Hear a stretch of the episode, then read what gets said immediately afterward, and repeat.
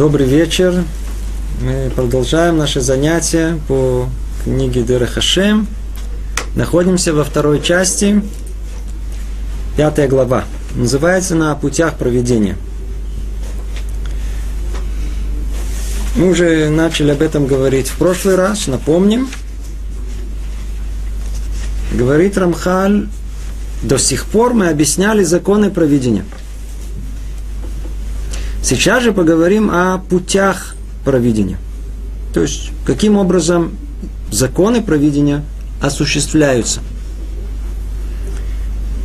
И продолжает Рамхали, объясняет, что делится это на надзор. Надзор включает в себя не только знание, но и правосудие. И после этого непосредственно воздействие, то есть реализация его воли. Что же это такое? Определяет это Рамхаль. Реализация его воли – это порядок и последовательность, которую он хочет установить в этом мире. И после этого идет более подробное изложение, каким образом устанавливается порядок в этом мире, то есть каким образом реализуется желание Творца –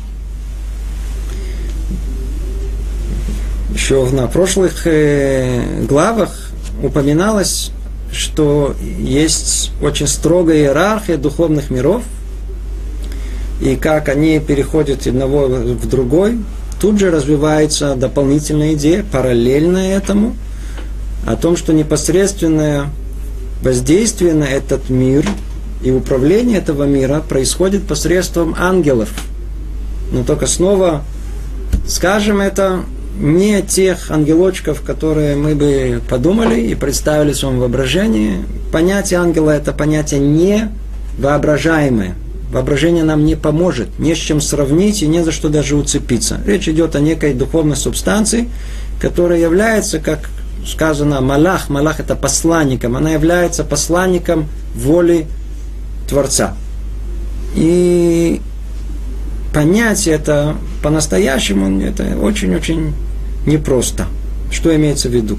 Так или иначе говорит Рамхаль, Творец воздействует на ангела, а ангел на ангела ниже ступени, и так ступень за ступенью, пока последний ангел не произведет действия в материальном, поддержит или обновит существование чего-либо согласно постановлению Творца. Обратите внимание, поддержит или обновить существование чего-либо согласно постановлению Творца. Другими словами, мир, который мы наблюдаем, мир очень обманчивый. Вполне возможно, он нам выглядит как мир материальный, очень независимый, существующий сам по себе. Ну, раскрывает нам Рамхаль, что за этим миром кроется присутствие Творца. И для того, чтобы мир выглядел так, как он выглядел, существует колоссальная иерархия, очень запутанная, скрытая совершенно от глаз человека, которая и управляет этим миром и делает в этом такие, как он есть. Когда-то приводили пример, иногда мы смотрим на картину, вышивка, вышивка какая-то. Есть там все ясно, как-то понятно, какой-то пейзаж или какие-то цветы. Помните, вышивали? Вроде все понятно и ясно. Но если мы возьмем тут же картину, перевернем ее, посмотрим с обратной стороны, то мы увидим, что это какое-то нагромождение ниток, совершенно неясное и непонятное. И за нашим миром кроется мир совершенно другой. И столько времени, сколько у нас нет ключей его понимания, он будет нам тоже казаться таким нагромождением всяких разных э, сил и э, влияний. Но когда мы получаем ключи, те, которые дает нам Рамхаль, то картина, она чуть-чуть проясняется. Итак, за нашим миром стоит мир духовный, и конкретное воздействие на этот мир происходит через ангелов. И существует очень, э, очень сложная структура этих ангелов, которые передают все от ступень за ступенью. В каждом мире есть другие ангелы, которые передают следующие ступени. И так до нашего материального мира. А мы тут спокойно смотрим, мир спокойный, в общем, порядочный, все нормально. А что там происходит, нам даже в голову не приходит. Пришло мне мысль в голову, но что это подобно? Знаете, иногда э, царский сын куда-то должен пойти, и, предположим, он хочет пойти погулять в лес. Воля царского сына, ее надо осуществить. Ну что, царский сын – это царский сын. Папа очень желает э, его благополучия, поэтому он постановил своим э, министрам, подчиненным следить за благополучием сына. Что они делают? Тут же собирается целый консилиум, посылают э, разведчиков в этот лес, надо проверить, что там происходит, послали войска на всякий случай, безопасно, небезопасно. Тут же обнаружили, что там какие-то разбойники, там началась с ними перепалка, драка, стрелять, начали, кровь льется, что только там не было, но идет э, сын, царя идет, сейчас идет, тут же все начинают мыть, отмывать кровь, чтобы него ничего не видел. Разгладили назад всю, всю травку, покрасили ее в зеленый цвет, где нужно. Он идет, все красиво, все нормально. Что там произошло за кадром, от него скрыто. Так и основная жизнь мира скрыта от нас. Она открыта от нас. Там что такого не происходит, тяжело же представить. Для нас вроде все так, все, все, все упорядочено, все ясно и понятно. Сейчас мы это поймем еще чуть глубже. Итак, Продолжает Рамхаль и говорит, что вроде бы воля Творца устанавливается в этом мире ангелами. Иногда, в качестве исключения из правил, сам Творец вмешивается в это. Были объяснения, связанные с этим. И в пятом параграфе, напомним его, очень существенный для вступления в нашу тему – говорит он, однако знаете же, несмотря на то, что ангелы, те, которые управляют этим миром, то есть есть некая духовная иерархия, которая единственная, которая может быть, даже если представить себе какой-то экстрасенс, или даже уберем экстрасенс, пророк. Пророк не добирается до самых корней э, творения. Он поднимается на определенный уровень, поэтому он может видеть реальность какую-то духовную, как-то соединиться, не в понимании видеть, а присоединиться к этой духовной реальности. И он э, осведомлен о существовании ангелов. Но это не должно никого заблуждать. Не должно никого приводить в заблуждение.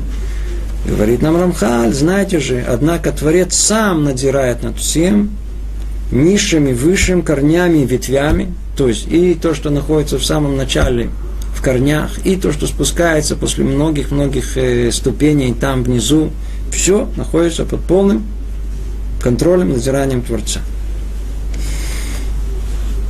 И дальше есть фраза, которая она помогает нам понять последующее. И всегда направляет к всеобщему совершенству, и к этому ведет все творение. Это ключевая фраза. Что она означает? Что, для, для чего Творцу присматривать за этим миром? Более того, для чего ему вмешиваться надо? Для того, чтобы в конечном итоге мир пришел к совершенству. Тему эту мы будем еще учить э, чуть дальше, через несколько занятий. Там мы узнаем, что есть два управления Творца в этом мире. Одно, которое видимое, которое мы можем понять, одно, которое совершенно скрыто от нас и совершенно непонятное.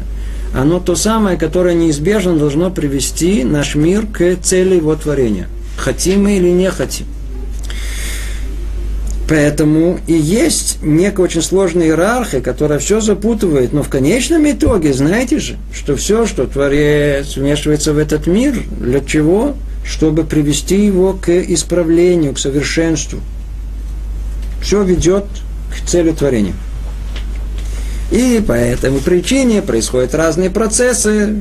Одно отталкивается, другое приближается, одно ощущается, другое... Много-много, что на наш взгляд даже непонятно и неясно происходит по этой причине. И продолжая эту линию рассуждения, мы переходим сейчас к шестому параграфу. Сказано, и Всевышний по своему желанию изменяет порядок мироздания в любой момент, когда захочет. и делает знамения, чудеса в различных вещах по своему желанию, как посчитает нужным для пользы творения, соответственно, обстоятельствами времени. Но для чего все это он делает? Мы с вами сказали, для чего? Чтобы привести все творение к цели, направлять к общему совершенству. Это ключ понимания всего. Все, что происходит в конечном итоге, чтобы привести творение к своей цели. Так мы доходим до еще одной темы, очень-очень непростой, под названием чудеса. Чудеса. Ну, так как тут без всяких э, обговорок, то мы тоже без, без э, всяких разных оговорок начнем обсуждение этой темы, как будто она нам ясна и понятна. И попробуем понять только несколько, два, несколько вопросов, связанных с ней. Это в чем смысл чуда? Просто чтобы чуть разобраться. И когда Творец делает чудеса, и для кого делаются чудеса? Эта тема разбирается более подробно в занятии на Хануку, мы уже говорили об этом, и есть целый цикл, посвященный и Таре и науке, тоже об этом говорили. Тут только несколько слов. Напомню, о чем там шла речь. В чем замысел чуда? на первый взгляд все ясно и понятно, только определим это по пониманию самой Торы. Согласно пониманию Торы, согласно тому, что мир сотворен, и если он сотворен, значит, все в этом мире имеет свой смысл. Все сотворено для определенной цели, что и составляет смысл этого – мы видим вокруг себя природу. Если есть природа, с законами природами, то не есть цель. Я перескакиваю сразу через много умозаключений. Сразу скажем, в чем цель сотворения этого мира с его постоянством природных законов? Отвечают наши мудрецы. Мир этот на языке который называется Олам от слова Гелем. Скрытие. Цель этого мира – скрыть присутствие Творца. Скрыть. То же самое само слово природа, тева, гематрия этого слова элоким, творец. То, что мы видим и кажется все случайно, это само присутствие Творца. Но только оно скрыто. Мир с его постоянством законов. Цель его в этом мире – скрыть присутствие Творца. Как помните, мы упоминали, наличие иерархии ангелов тоже является причиной, причина этого является того, то, что нужно скрыть присутствие Творца. Постоянство законов этого мира, оно тоже скрывает присутствие этого Творца в этом мире. Ну, очень хорошо. Что же может привести к раскрытию Творца в этом мире? Прекращение этого постоянства. Или другими словами, чудо. Чудо на языке Торы это нес. Нес. Нес, если мы посмотрим более конкретно, что стоит за этим словом. Слово нес означает как древо, как, как флаг. Знаете, как э, сказано по отношению наших э, шватим, еврейских колен, когда они шли по пустыне, то у каждого должно было быть какой-то знак – присутствие этого колена. И оно называлось Нес. Нес. Хотя мы это называем чудо, но слово Нес, оно раскрывает нам само это слово понимание сути. Нес, он открывает присутствие в этом, Творца в этом мире, раскрывает его. И очень интересно, что мы употребляем вот это понятие слова «нес» флаг именно в таком же понимании – когда э, мы хотим э, показать свое присутствие в этом месте. Причем, что значит показать? Показать присутствие какой-то власти в этом месте. Государство тут владеет. Что она делает? Она всегда вывешивает флаг. Помните, захватили Рейстаг в Берлине, победили. Первым делом что хотели сделать? флаг поставить. А почему флаг? Из-за этого еще там люди погибали. Почему? Почему флаг? Флаг это символ власти в этом мире. Мы тут управляем. Чудо – это флаг. Творец тут присутствует. Творец раскрывает свое присутствие в этом мире. Итак, природа, суть ее скрыть Творца, чудо, суть ее раскрыть присутствие Творца в этом мире. И это близко к нашему интуитивному пониманию. Люди так и говорят, вот если бы я бы увидел чудо, вот сейчас раз, тысячу долларов, да, вот я бы поверил, что есть Творец. Видите, я, вот, нету тысячи долларов, на чего нету? И э, люди так понимают, понимают. Но по, по сути, действительно, э, есть э, э, цель, есть цель за всем этим, какая раскрытие присутствия Творца. Теперь мы сейчас поняли это на самом простом уровне, что противоположность постоянству – это чудо, но это не совсем так. Даже если мы э, рассмотрим некую ситуацию, в которой нарушаются законы природы, мы их не называем чудом. Представьте себе, что ни с того ни сего река пошла вспять, или, я знаю, э, какая-то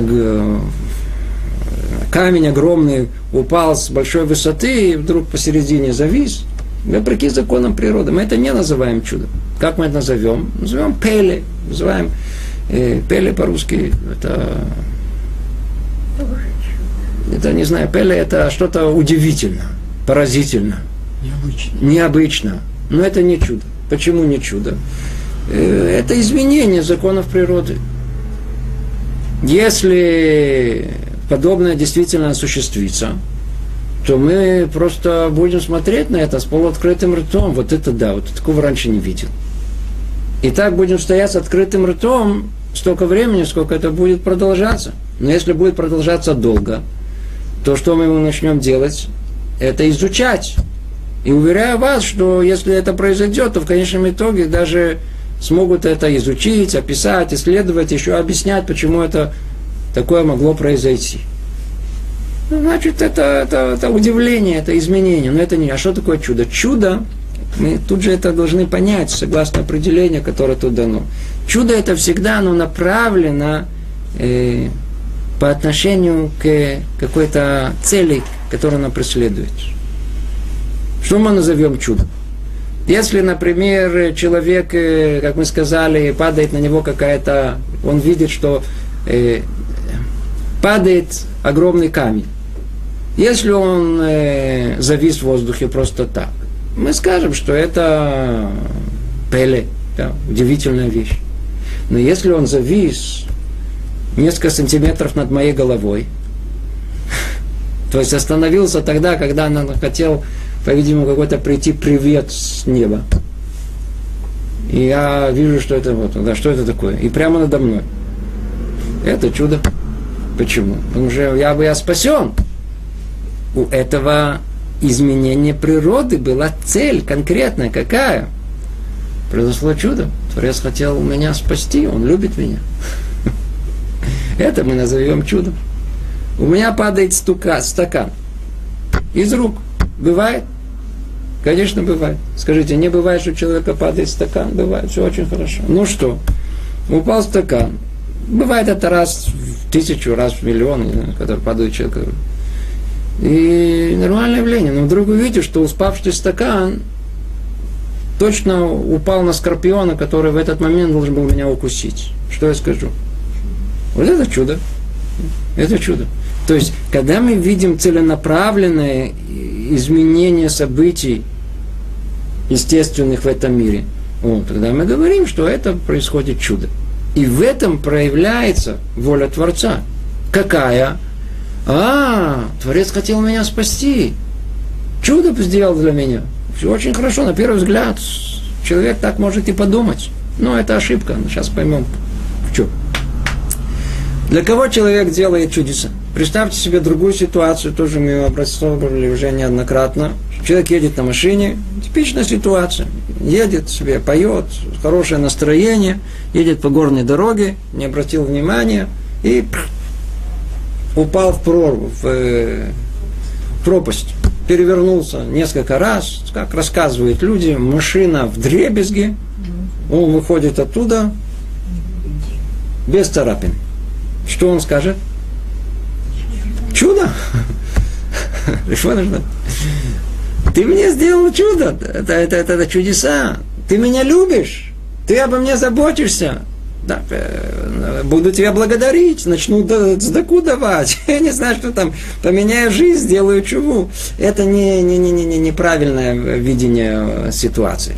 Это не, не совсем по-еврейски. Почему? Потому что мы, знаете, мы же такие дотошные люди. Секундочку, секундочку. Творец тебя любит? Да. Видите, видите, он меня спас. Секунду. Если он тебя так любит, и он же всесильный, верно? Как же он позволил машине упасть в пропасть? А? Почему? Вот тут а, и кроется ответ. Творец сам сбросил тебя в пропасть. Он тебя сам и спас. В этом и есть чудо. Почему? Потому что чудо делается для кого? Для людей слепых, для людей, которых уже всеми путями уже, уже намекнули, уже, уже, уже, уже, уже просили и так говорили, уже какие-то посланники были. На последней инстанции не надо, надо человека встряхнуть, чтобы он увидел, что мир устроен по-другому. Для безверия делают чудо. Случайность. Для безверия человек, который живет в мире случайностей, ему нужно, ему нужно сделать э, чудеса для того, чтобы как-то встряхнуть ему. В принципе, чудо это милосердие, колоссальное милосердие Творца, который желает вернуть человека к нему. Иди ко мне назад. Чудо, оно шокирует, оно пробуждает, оно позволяет стать свободным и расстаться с этой наркотической зависимостью от привычек и от моды, которые, которые, которые, всяких разных модных идей, которые у него в голове находятся. Там случайность и все, все что связано с ней. Чудо это колоссальное средство. То есть мы видим, что Творец не делает чудеса просто так. Чудеса это исключительное явление, делается только в исключительных ситуациях, когда это необходимо порой для частного лица, а в основном для всего народа, для того, чтобы в самый критический момент пробудить их. И снова вы спросите, а в конечном итоге для чего? Ответ тот же. Какой? Для того, чтобы привести весь мир к всеобщему совершенству. Для того, чтобы в конечном итоге мир пришел к своей окончательной цели творения. По этой причине существуют чудеса. Это в нескольких словах э, о чудесах, эта тема сама по себе, мы, э, почему есть чудо, я надеюсь, уже мы с вами разобрали, в чем смысл его тоже. Давайте чуть продвинемся в самом тексте. Продолжает Рамхали говорит, а как же быть с тем, что сказали нам ваши мудрецы? Условия поставил святой благословен он всему сотворенному в шесть дней творения – что они не будут отклоняться от путей, которые предписал им Творец. Секундочку. Если мы сейчас говорим, предыдущая фраза говорила о том, что по желанию Творца все меняется. Хочу, управляю этим миром левой рукой природных явлений, постоянством этого мира. Хочу правой рукой чудес – то возникает вопрос. Наши мудрецы всегда ищут, э, а если тут какое-то противоречие с другими утверждениями в этой области, и они это находят, вот они и нашли. Как же быть? Ведь сказано Баришит Раба, что Творец, он постановил условия, что все, что будет сотворено, не будет меняться, не будет отклоняться. О чем речь идет? Надеюсь, всем ясно и понятно. Мы сейчас подбираемся к чему-то, что, как правило, мы не задумаемся, не задумаемся, а, хотя очень-очень надо. Снова эта тема сама по себе, мы в нее не входим, только в одном слове. Принято в мире, в мире научном, полагать, что это мнение последних, э, сколько, 50-60 лет, что наш мир, да, сотворен. Раньше так не думали. Надеюсь, все знаете, что, что раньше смеялись над вообще над самим понятием, что мир он сотворен. Но постепенно, постепенно ученые, физики нашли подтверждение тому, что мир сотворен. И теперь это общепринятая теория, что в мире произошел так называемый большой взрыв, и до этого ничего не было, а потом вдруг появилось так много, что, видите, все образовалось. А из одной мы сидим из этого взрыва. Взорвалось очень удачно, очень хорошо, и видите, мы, мы сидим тут.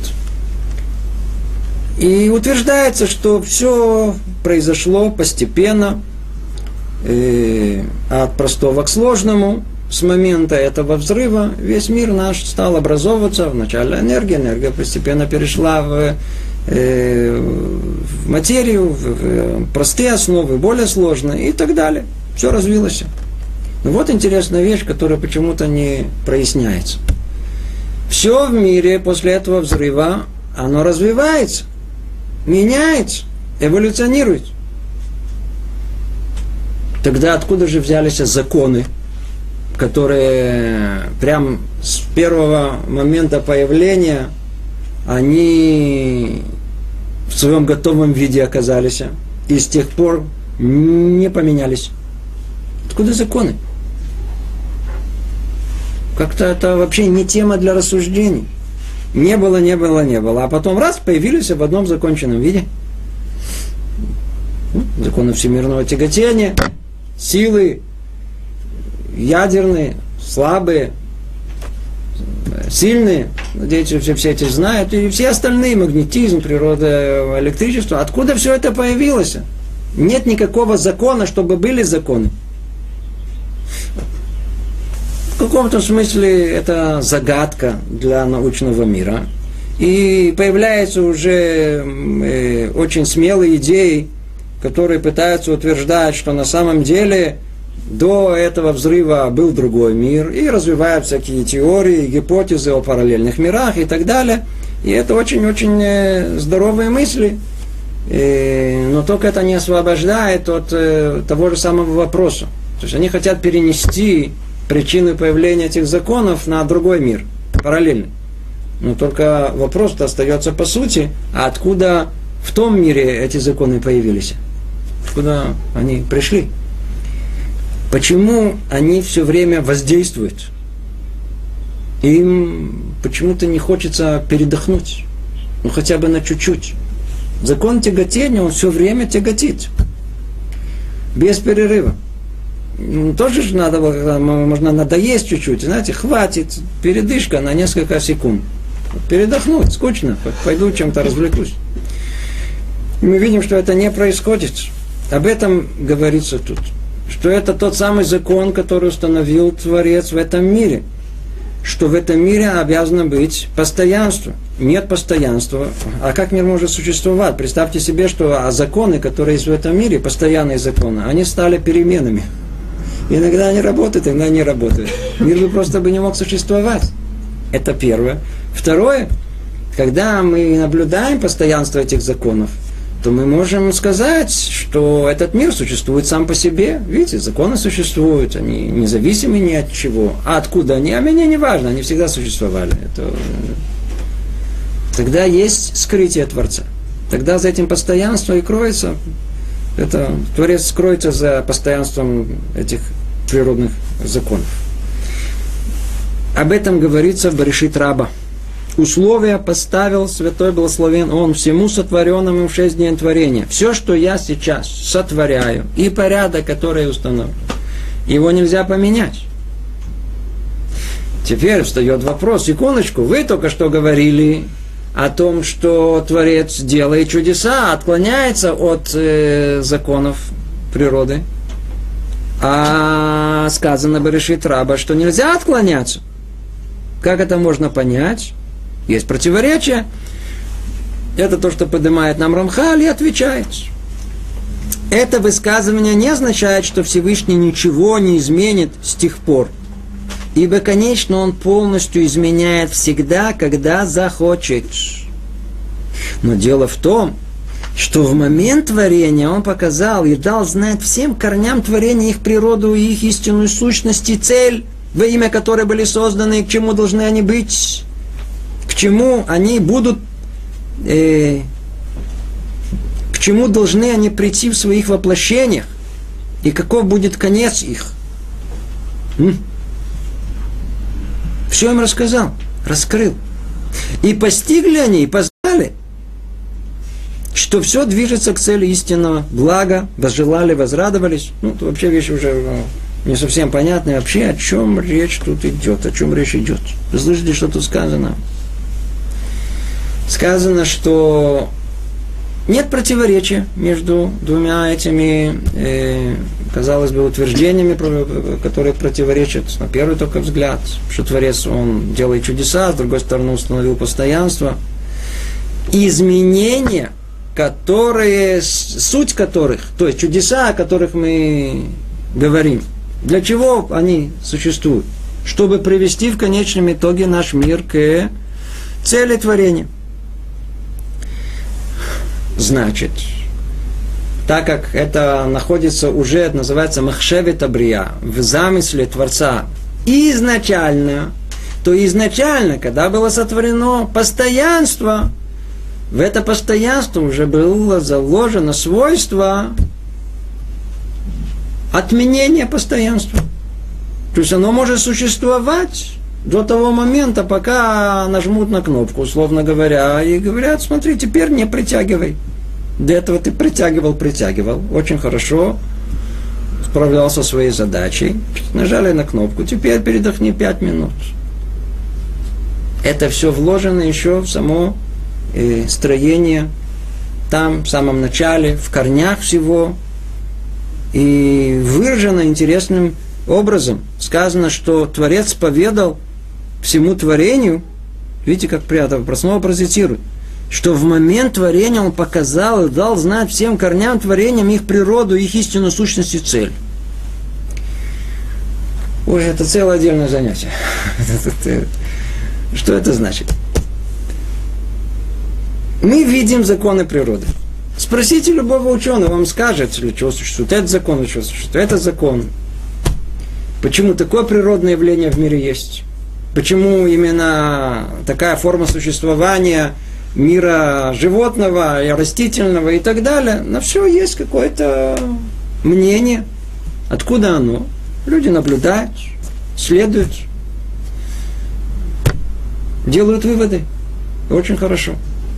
Скажите, мы уверены в том, что выводы, которые есть, и каждая брия, все, все, все, все сотворимое в этом мире, мы поняли, для чего это существует в этом мире?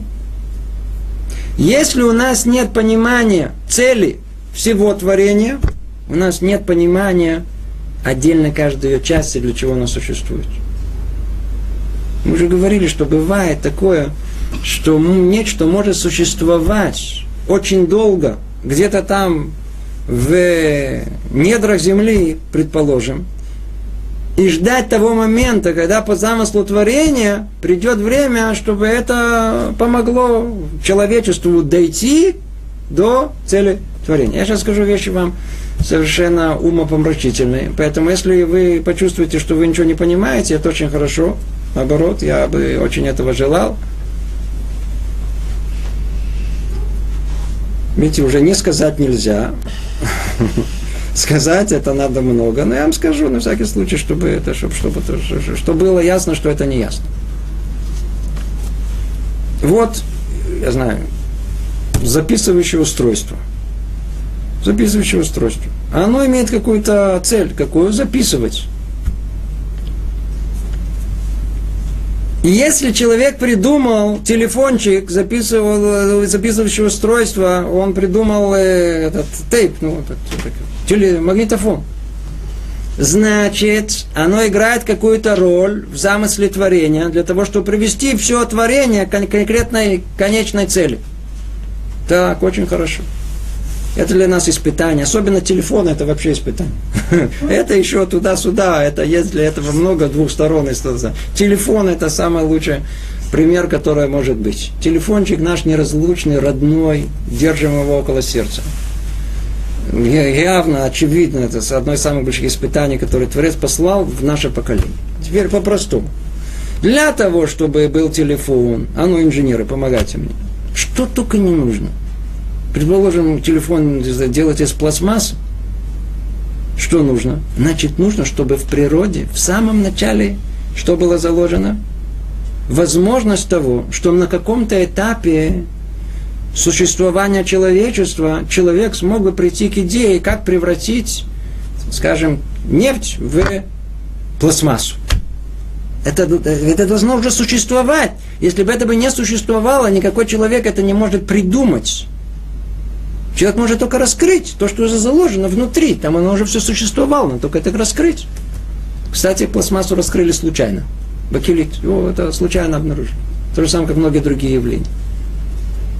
Явление какого-то, я не знаю, это там э, полупроводников, явление какого-то силикона, это, это, там э, песок должен быть. Мы бы всю жизнь думали песок, а для того, чтобы лежать на нем, на, на, на песочек, вполне возможно, что это тоже часть испытания, которое есть в этом мире.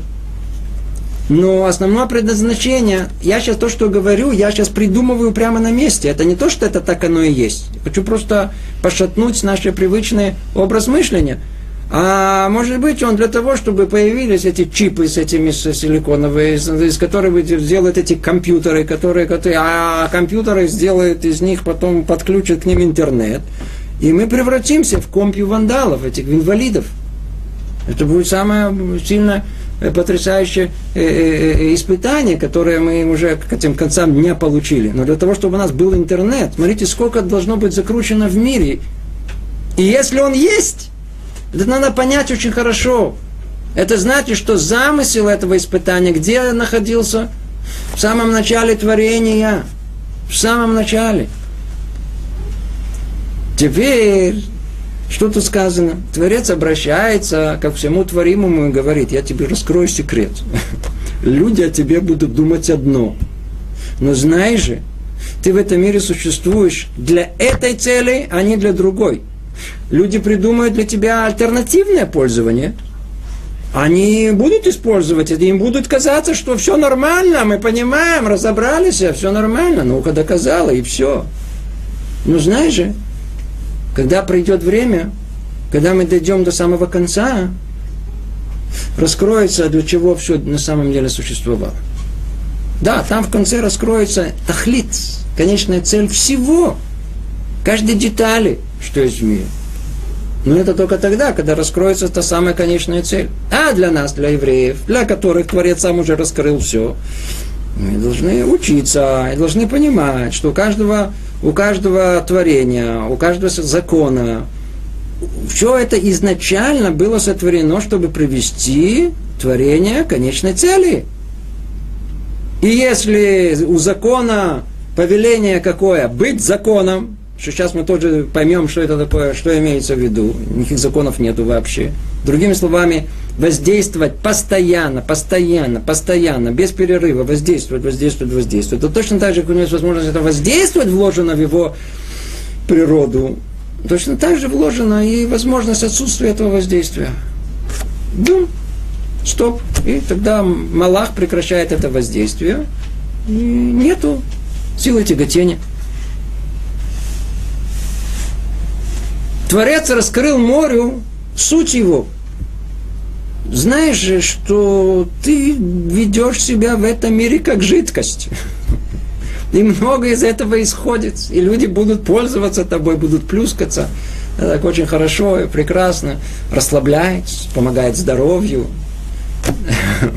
Но знай же, что придет время, когда тебе надо будет превратиться в твердое составляющее этого мира. И если нужно, ты не будешь растекаться, а будешь стоять стеной. Когда это произойдет? При выходе евреев из Египта. Когда нужно было, да, да, евреям, которым там погрязли в 49 ступеней нечистоты египетской, надо было выбить все это из них, из, из, из души их, надо по этой причине делали чудеса для них, то значит надо было сказать, как, как вода, водичка может так быть, стоять э, горизонтально, она может стоять вертикально, все в руках Творца. Смотрели всего, а, это чудо, Творец управляет этим. Творец управляет этим. Творец раскрыл всему цель конечную его творения, для чего он сотворен. Но только эта конечная цель, она раскрывается только в тот момент, когда это помогает цели творения. Когда непосредственно приводит все творение к конечной цели. Об этом сказано, об этом сказано снова. Давайте прочтем этот э, в самом тексте. Что в момент творения Творец показал и дал знать всем корням творения их природу, их истинную сущность и цель. Видите, их, их природу, их истинную сущность и их цель, для чего их сотворили. Во имя которой они были созданы, к чему должны они будут прийти в своих воплощениях, и какого будет их конец. Что там будет в конце? Не смотрите, что там в начале, посередине. Это все может быть сложно. Это все, чтобы привести человека к заблуждению. Наоборот. Адраба. Что Рамхаль имеет в виду, когда он говорит корням? Сейчас мы дойдем до этого. Сейчас тут дальше это об этом сказано. И постигли они, и познали. Теперь дальше идет вообще нам мало понимания.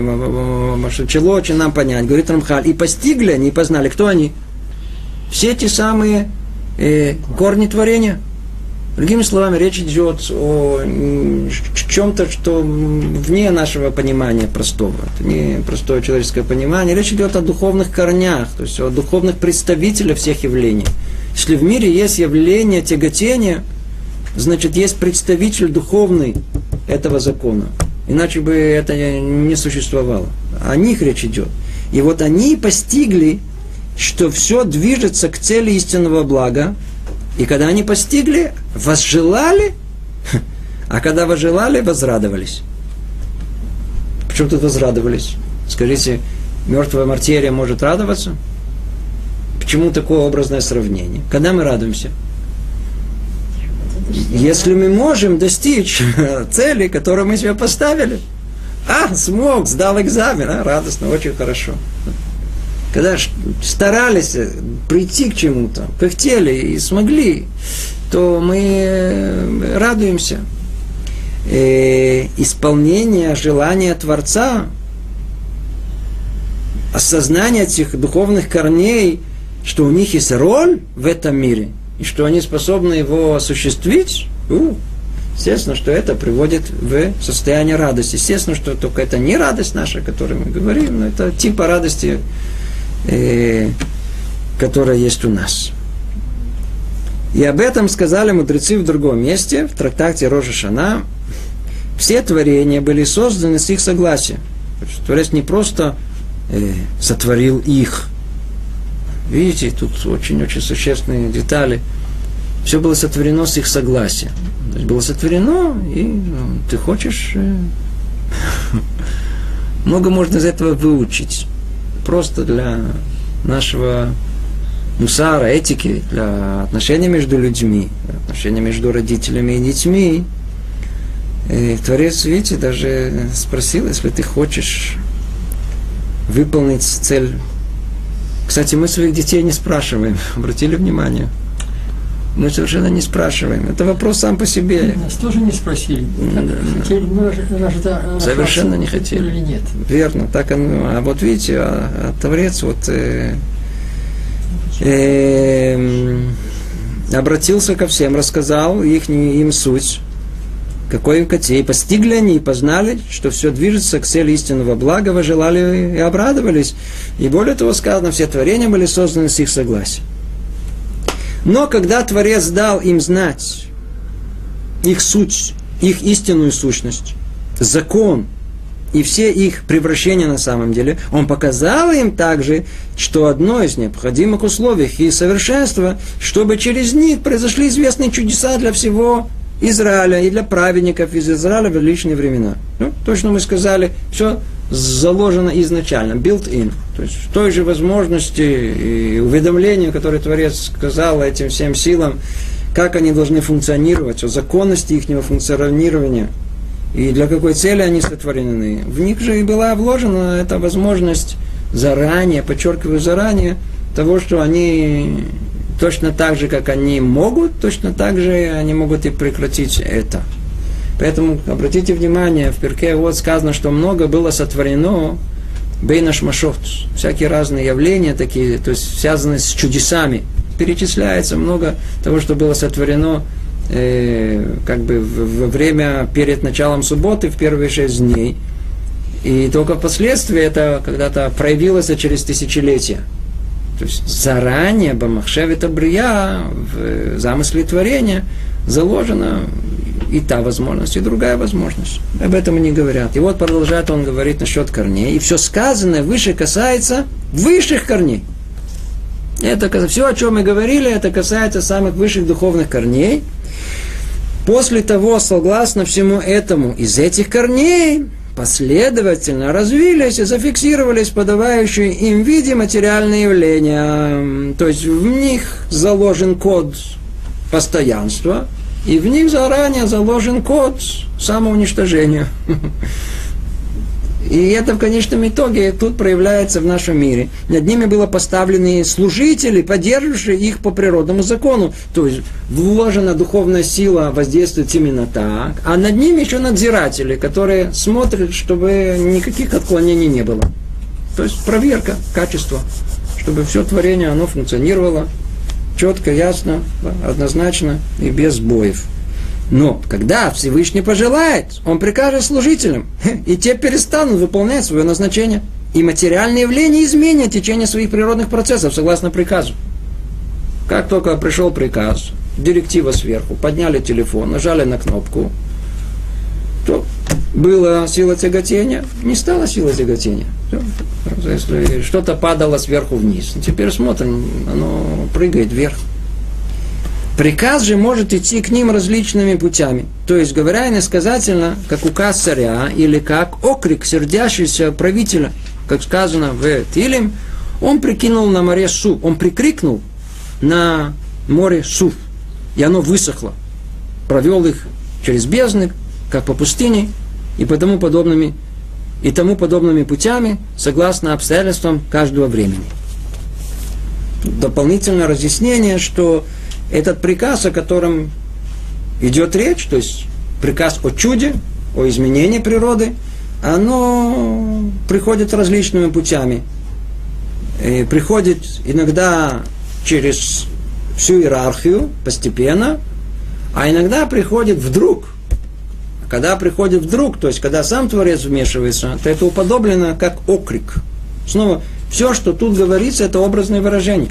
Тут сказано, и он прикрикнул на море суш. Значит прикрикнул? Это речь идет о таком нервном человеке, который не выдержал и прикрикнул. Имеется в виду, что вмешательство было быстрое. И оно уподобляется такому быстрому реагированию, которое есть у, у человека. Смотрите. Вся эта тема, тема очень-очень непростая.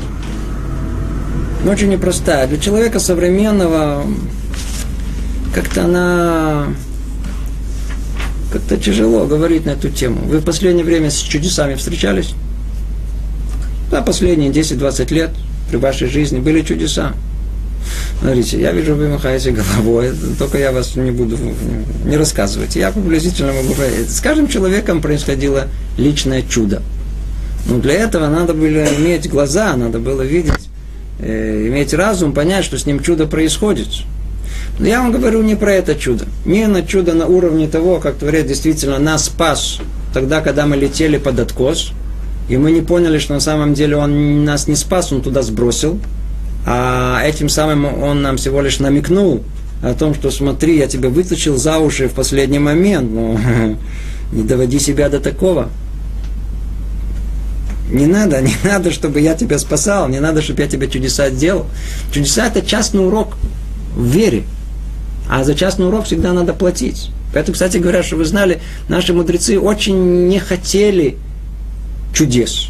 Когда с ними происходили чудеса, откройте Тору, Авраам, Схак, Яков, все праотцы, они, как только чудо с ними происходило, они приходили в ужас в книгах э, Ишуа, Шофтим, то же самое, все, все, все, все, все, Вейра Яков, Вейра Авраам, э, страх его будет. Что не обою, обуили. Если тебе сделали чудо, тебе вычли из э, того, что полагается в грядущем мире, это дело не очень желаемое чудо.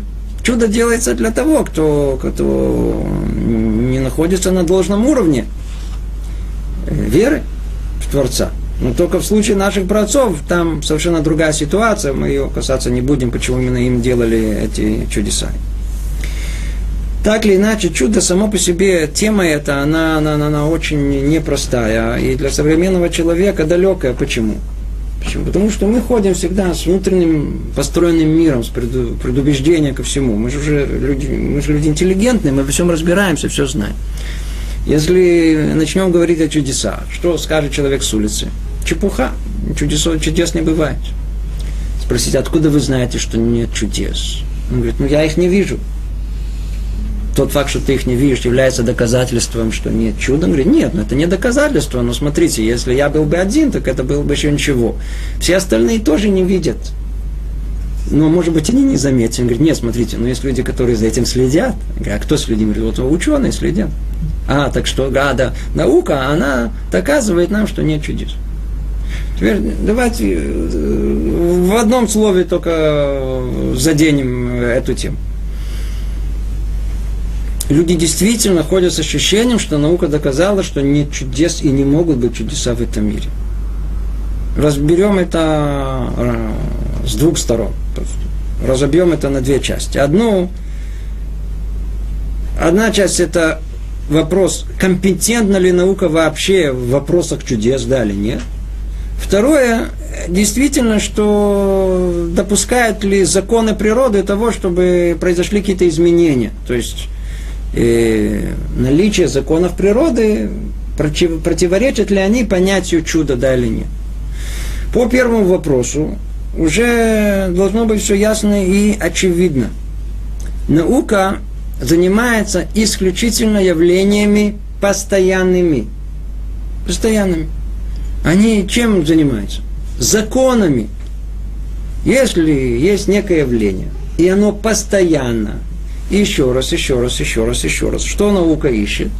Она начинает наблюдать, измерять, ищет закономерность и описывает ее каким-то математическим аппаратом. И объявляет ее, вот мы нашли закон. Все очень хорошо. Все закон. Но если явление носит характер одноразовый, то это принципиально не находится вообще в э, рассмотрении научном, наука вообще не занимается одноразовыми явлениями. Вообще не, она не может заниматься одноразовым явлением. Почему у нее нет э, возможности это измерить? Чудо это мы же не планировали. Можно сказать, давайте запланируем чудо. Это вещь непланируемая. Можно это воспроизвести в лаборатории? Давайте воспроизведем чудо в лаборатории. Смехотвор. По этой, по многим причинам чудо из-за того, что нельзя воспроизвести, и оно вообще не, оно никак не соотносится с э, рассмотрением э, науки. Наука, она не то, что она некомпетентна, она вообще не причастна к понятию чудес. Чудо находится исключительно в области веры, а не в области научных измерений – и доказательств. Даже если бы сейчас произошло чудо, прям тут на месте, прям в живом эфире произошло чудо, что лучше не надо, я вас очень прошу, чтобы ничего не произошло, спокойно. Что бы было бы? Знаете, что бы было бы? Мы бы все бы ахнули. Чудо! Представляете себе, вдруг раз что-то поднялось, чудо. А, и все, все, все, все чудо. И что мы произошло дальше? Мы бы поахали бы день, два, три, четыре. После этого мы бы зевнули бы, и сказали, вот дела, вот даю, смотри, какое бывает. И забыли бы через неделю бы. Чудо это вопрос веры. Это не вопрос э, доказательств научных или их отсутствий. Другими словами, одноразовые явления, и такие, кстати, явления мы не только в области чудес находим – я скажу вещь, которая очень всех рассердит.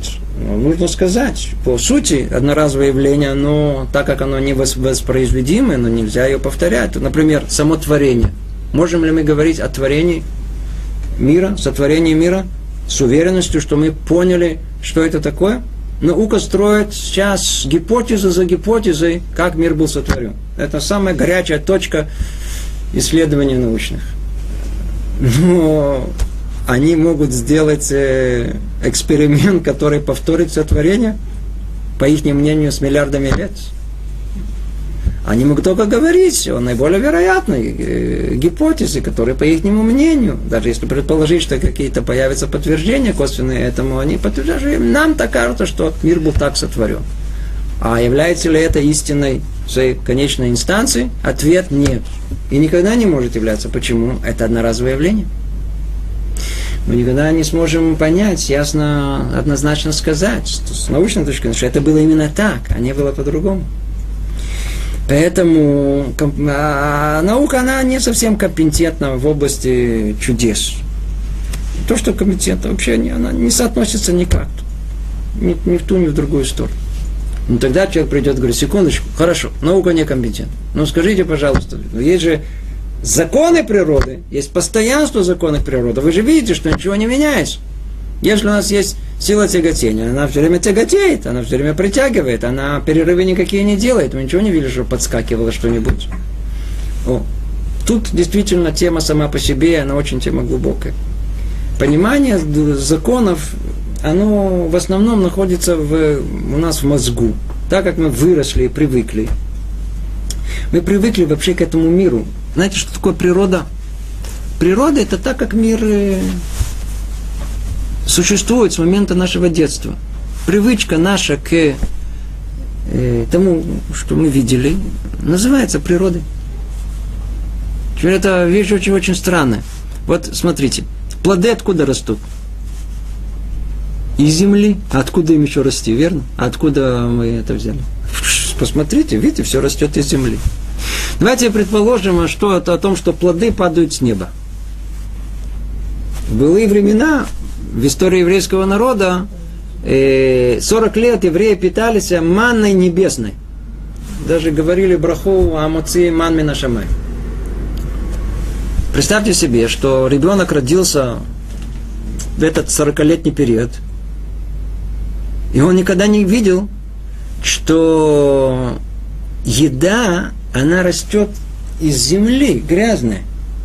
В голову кому-то придет вообще о том, что может что-то произрастать из земли.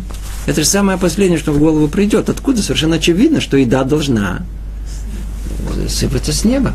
Если бы вы, ученые, были бы в те времена, они бы исследовали бы это явление. А так как Творец всегда, даже все, что происходит как бы чудесным образом, делает тоже путем эстер, они бы нашли бы научные объяснения, каким образом, почему и как падает мана небесная. И тогда бы были бы совершенно другие теории, все мы бы понимали по-другому. Природа это то, к чему мы привыкли. А почему должно быть так, а не по-другому? Я не знаю, должно быть было так. Я, я, я, смотрите, я не видел ничего другого. Но это не объяснение. Вовсе не объяснение. Это может быть все по-другому. И то же самое с природными, э, природными законами. Природные законы это, это, это, это, это только давайте подумаем, почему мы это называем законы мы видим, что яблоко все время падает. Она тысячелетиями падает, она ни разу не подскакивала. Если надо упасть ей, да, то она почему-то все время падает. И мы на каком-то этапе, как человечество, э, поняли это. Был такой человек, его звали Исаак Ньютон. Ему яблоко на голову упало. Так рассказывают, я не знаю, верно это или нет, но надо все равно, какая нам разница.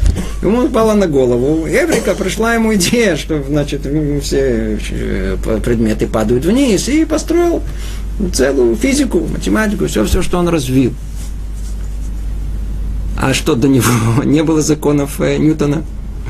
Они существовали, только он их подглядел, он их раскрыл, о том, что в мире все существует каким-то образом, есть, есть какое-то постоянство процессов в этом мире. Он заметил, что все время это существует, существует, существует. И это он назвал как закон. Другими словами, и это, кстати говоря, истинное понимание и науки на сегодняшний день, что на самом деле, на самом деле, никаких законов в мире нет. А что есть? Есть всего лишь статистическая вероятность того, что это явление, оно э, на более вероятно, что оно произойдет. Например, солнце у нас входит каждый день. Теперь мы с вами совершенно уверены, что солнце, оно каждое утро, оно появляется. А это что должно быть? Мы, нам очевидно, законы природы, все, солнце должно вставать. А на основании чего мы говорим, что это существует, это закон существует? Да потому что все поколения, каждый день, тысячелетиями, столько, сколько люди существуют, солнце встает. И никогда оно не, не прекращало это делать. Сила инерции, привычки, что нам говорит? Что если она так делала до этого, то она и так будет делать вечно. Вот тут и логическая ошибка. Нет никакого обязанности, что это происходит, чтобы это происходило вечно. Все, что мы называем законом, это только то, что мы до этого рассмотрели и исследовали, и не видели никаких отклонений. Это действует однозначно именно таким путем. Но скажите, значит ли это, что это и дальше будет продолжать таким же путем? Ответ это вовсе не очевидно. Вовсе не очевидно. Это не, не, не, не, не, не обязано происходить не обязано происходить. Почему? На что это подобно? Это подобно, как э, вы можете э, что-либо завести, на, предположим, на 24 часа в сутки, как часы с будильником. И это будет работать только заведенное время. Посередине этого промежутка времени вы, скажем, пришли в момент, когда это работает, и время идет. Вы видите, это, это вечно. Вы пришли это работало, вы уже собираетесь уходить, оно продолжает работать. Чего вы не знаете? Вы не знаете, что там за экраном стоит э, этот самый стопер. Но на каком-то этапе динь, раз, и все остановится. Может ли это не быть? Никто это не может утверждать, что это не так. Другими словами, даже с точки зрения простого здравого смысла, заложена в нашей природе эта возможность, чтобы те законы, которые являются постоянными, на самом деле они э, на какое-то мгновение прекратили свое постоянство. Точно так же, как то, что все время падает, на каком-то этапе по разным причинам оно может и не, и не упасть. Тема эта, она очень глубокая. Мы, к сожалению, не раскрыли ее до конца, но, тем не менее, мы тут остановимся, наше время уже истекло. Всего доброго. Привет из Иерусалима.